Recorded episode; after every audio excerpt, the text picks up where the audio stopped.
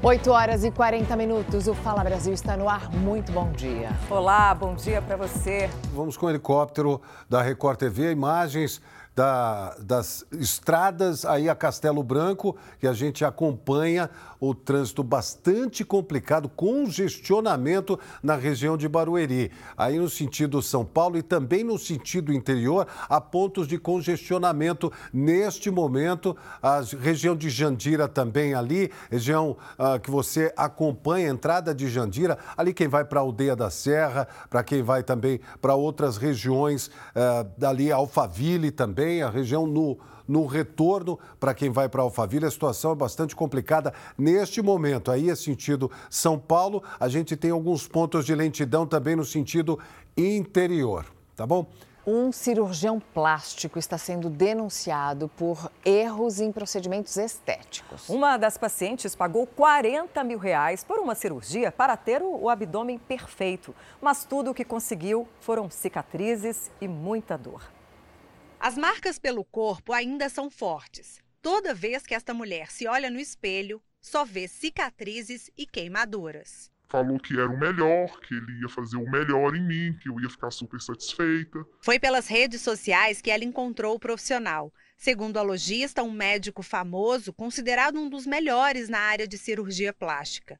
Confiante, pagou 40 mil reais pelo procedimento dinheiro que ela juntou durante anos. Comecei a pagar a cirurgia um ano antes. A minha cirurgia foi paga ao longo do ano de 2019 para me realizar ela em janeiro de 2020. A vítima registrou um boletim de ocorrência e a Polícia Civil está investigando o caso.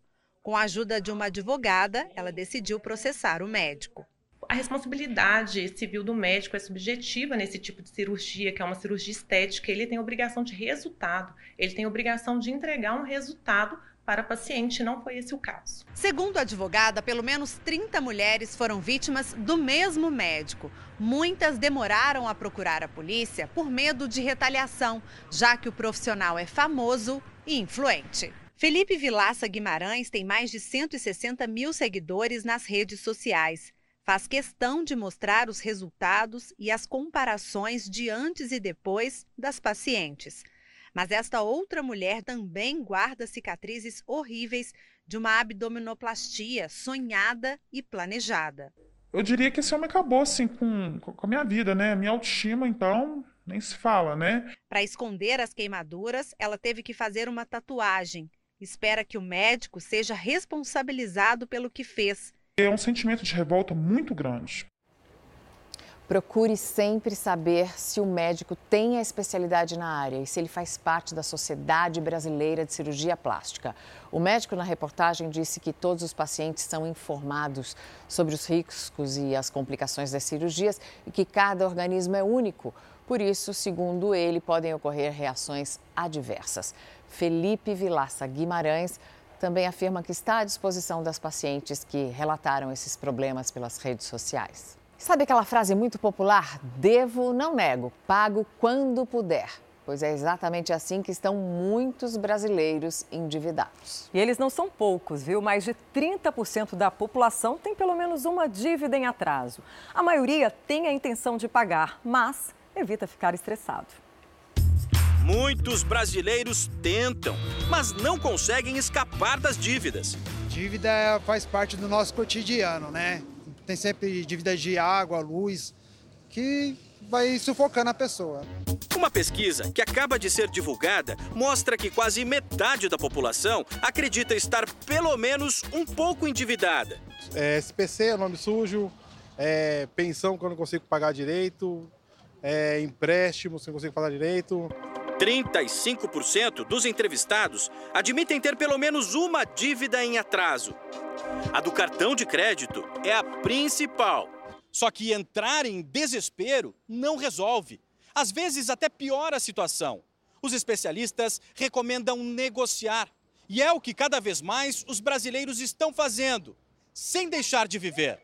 Esta empresa de negociação de dívidas tem uma base de 35 milhões de pessoas endividadas em todo o país. E no último mês de março foram feitos quase 940 mil acordos para renegociar dívidas.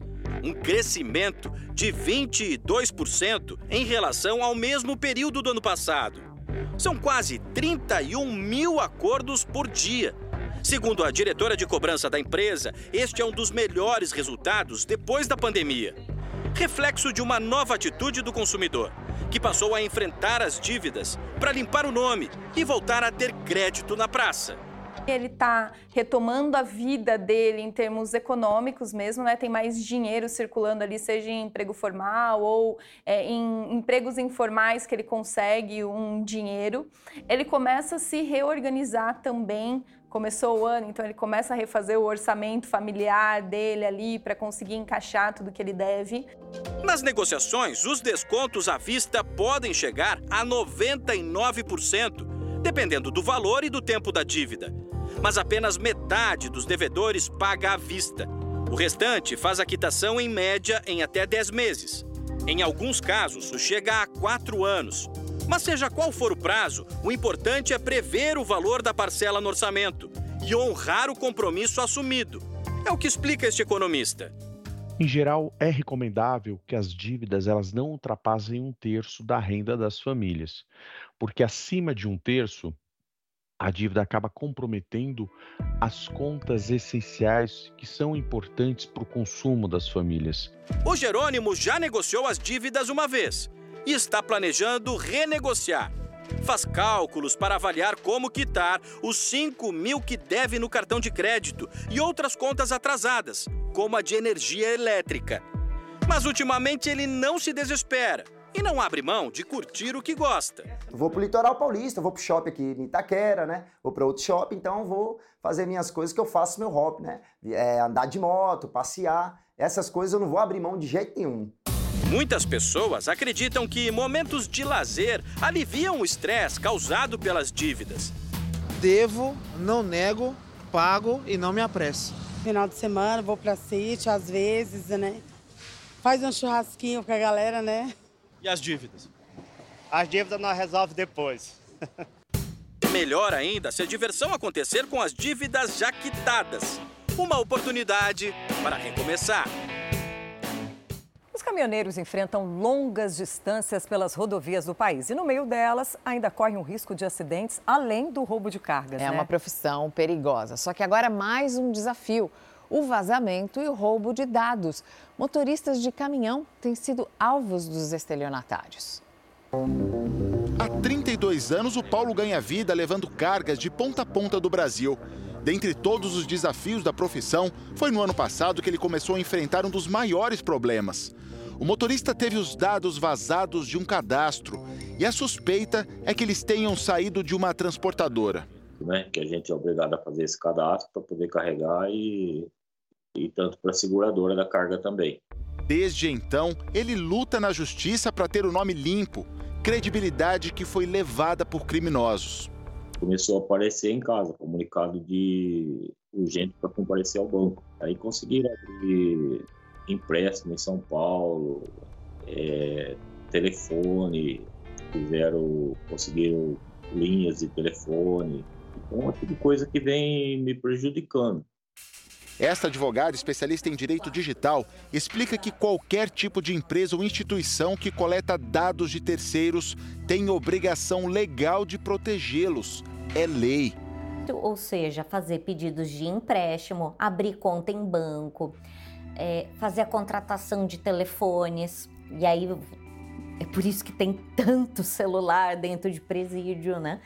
Os caminhoneiros autônomos, aqueles que têm um caminhão, mas não trabalham diretamente para uma empresa, são obrigados a fazer uma série de cadastros em diferentes transportadoras para poder pegar a carga e fazer o frete.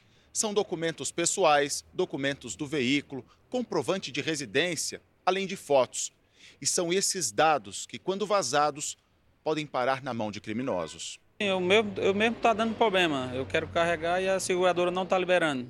Já perdi duas cargas hoje por causa disso. Não acontece, isso aí a gente escuta diariamente, né? Essas histórias.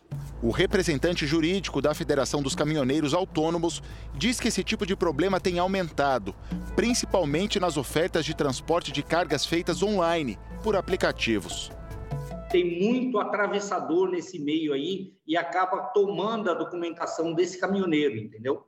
Esse problema é mais recorrente do que parece. Tá? Aqui na entidade, a gente recebe pelo menos uma ligação por dia acusando desse vazamento de dados do caminhoneiro. Os dados vazados nas mãos de criminosos também são usados em furtos de cargas. Ele pode fechar um contrato de transporte e desviar uma mercadoria, por exemplo. A especialista afirma que um próximo passo importante para o funcionamento da Lei Geral de Proteção de Dados é a aplicação da multa em casos de vazamentos. E as multas estão limitadas a 50 milhões por vazamento de dados e vão ser calculadas em 2% do faturamento do ano anterior. Ou seja, altíssimo. O valor é altíssimo, pode quebrar a empresa. O processo por danos morais aberto pelo Paulo está em andamento. Mesmo assim, as informações pessoais dele continuam sendo usadas por estelionatários. É uma humilhação para a gente isso aí, né? Uma pessoa falar para você, oh, você não, não passou nesse cadastro aí, porque seu nome está sujo, né? Hoje tem mais um episódio da superprodução Reis e as mulheres são destaque nessa nova temporada. Além das esposas do rei Davi, uma figura misteriosa se transformou em um grande enigma da trama. Qual o tamanho do obstáculo que está entre o que você deseja e aquilo que é o certo a fazer? Às vezes, são verdadeiras muralhas como essa, parecidas com as de um castelo. Você está entrando na cidade de Hebron, uma das mais antigas do planeta, cidade cenográfica, palco das histórias do rei Davi. Para o rei que busca unificar Israel, uma dessas muralhas será seu interesse por mulheres. Davi vai se casar várias vezes, o que se revelará um erro. Parabéns, Davi. A princesa Maaca, por exemplo, vem de outro reino. Maaca, ela não aparece se não for para casar. É mesmo? Aham. Como é estrangeira, Maaca tem um jeito de se vestir diferente. Nitidamente nós podemos ver que os trajes da Maaca têm mais detalhes, ela tem mais ousadia nos looks dela. Como vocês podem ver, ela já vem com os braços à mostra, ela tem fenda. Até fendas? Ó, fendas.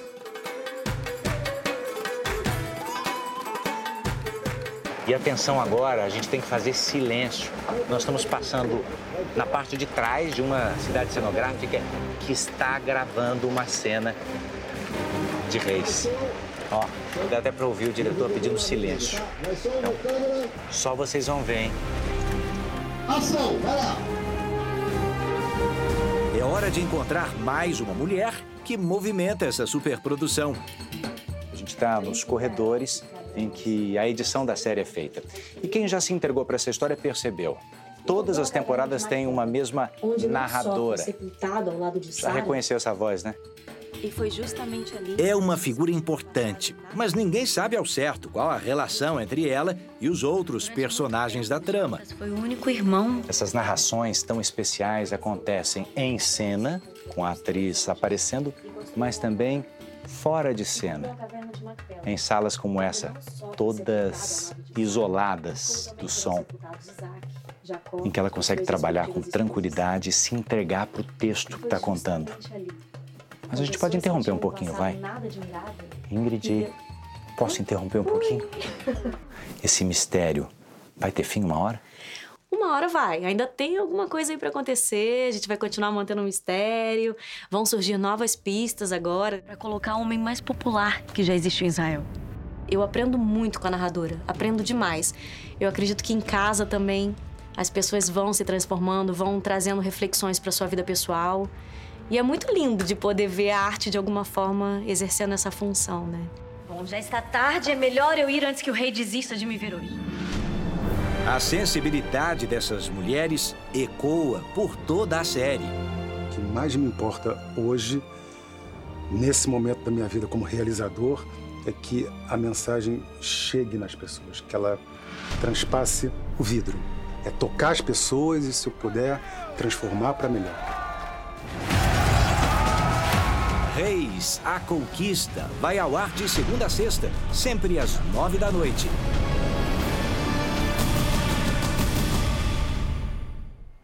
E para você acompanhar todas as emoções da série Reis, acesse r7.com barra série Reis. Lá você encontra os bastidores, fotos e vídeos exclusivos. Traficantes agem livremente em pleno centro da maior cidade do país.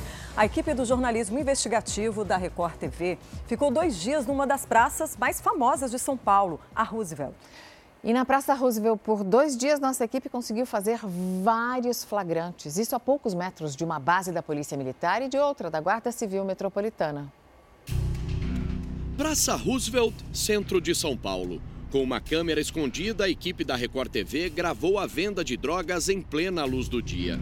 Pelo menos cinco traficantes circulam pelo local sem serem incomodados. Nosso repórter investigativo conversou com um deles. E o usuário pode escolher a quantidade que quer comprar. É só pagar. De 20 de 50.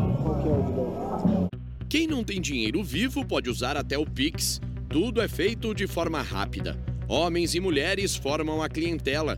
Essa mulher faz a compra e vai embora com a droga escondida no sutiã. Em seguida, já chega um outro rapaz. Essa outra mulher prepara o cigarro de maconha a céu aberto. Muitos fumam na própria praça e se divertem com a impunidade. Além de maconha, os traficantes também vendem cocaína. Um papelote desse custa 30 reais. O negócio rende um bom dinheiro. Eles contam as notas no meio da rua. Um dos vendedores disse ao nosso repórter que em poucas horas já havia batido a meta do dia. O que chama a atenção é que o mercado da droga funciona a 120 passos de uma base da Polícia Militar e próximo também de uma base da Guarda Civil Metropolitana.